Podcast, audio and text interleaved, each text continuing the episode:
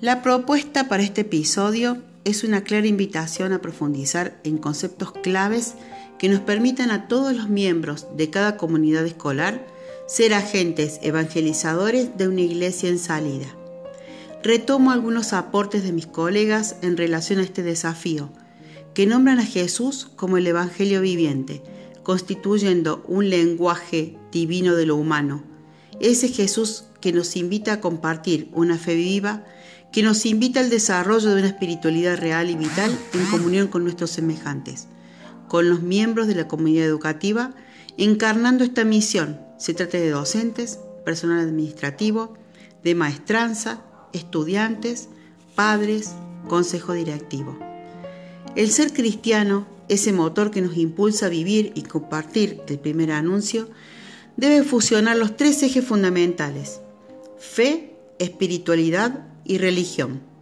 Una religión que esté unida a la espiritualidad y alimentada por la fe, como nos aconseja el Padre Casas.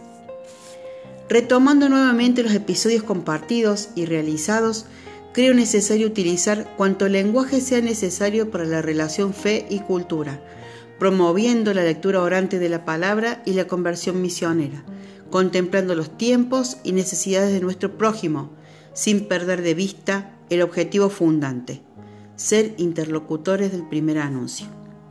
Hago alusión también a la preocupación por la forma en que se pueda llegar a anunciar el Evangelio a los jóvenes, ya que el cambio de época ha traído consigo muchas modificaciones en la conducta de consumo de todos, pero en especial de nuestros adolescentes.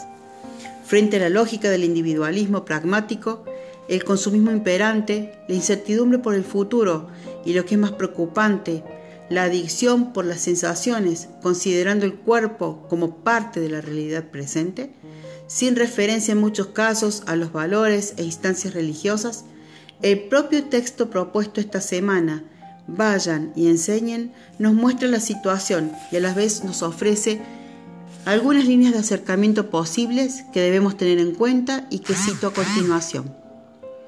Conocer las culturas juveniles para salir al encuentro de ellas con el mensaje del Evangelio.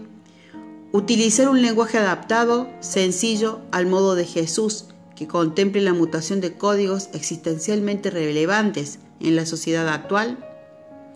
Buscar el encuentro vivo y vital con el patrimonio cultural?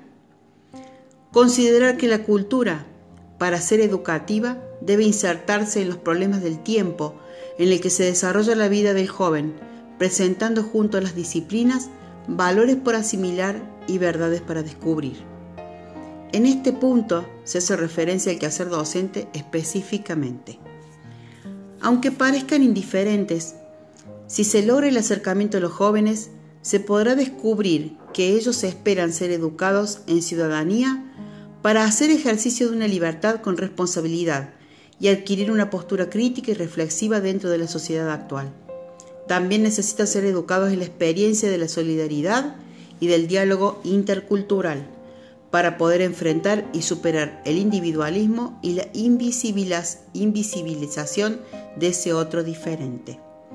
Es nuestro deber como directivos asumir el liderazgo de la acción evangelizadora, los docentes desde su lugar como profesionales promotores de los valores del Evangelio y demás miembros de la comunidad educativa, debemos dar ejemplo y comunicarles testimonios de vida, modelos a seguir, y que sus procesos educativos sean tan ricos como para ayudarles a descubrir el sentido de la vida.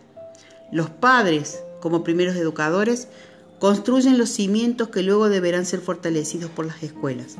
Los educadores, siguiendo la pedagogía de Jesús como camino de encuentro, con respeto, paciencia, coherencia y amor pedagógico, serán un aporte valioso en la promoción de los valores del Evangelio, aspirando entre toda la comunidad educativa a hacer posible una convivencia social más justa, fraterna, pacífica, solidaria y responsable.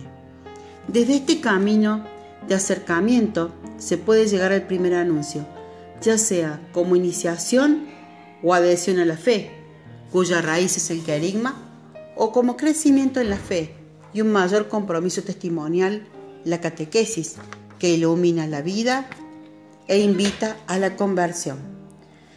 Cito para finalizar un fragmento del texto de Eduardo Casas. Sin el primer anuncio no tiene sentido la profundización catequística y sin catequesis no llega a su madurez completa el primer anuncio. Si contextualizamos en nuestras instituciones lo expresado en una verdadera y comprometida educación en la fe, estaremos sembrando la semilla del itinerario espiritual y pastoral del primer anuncio.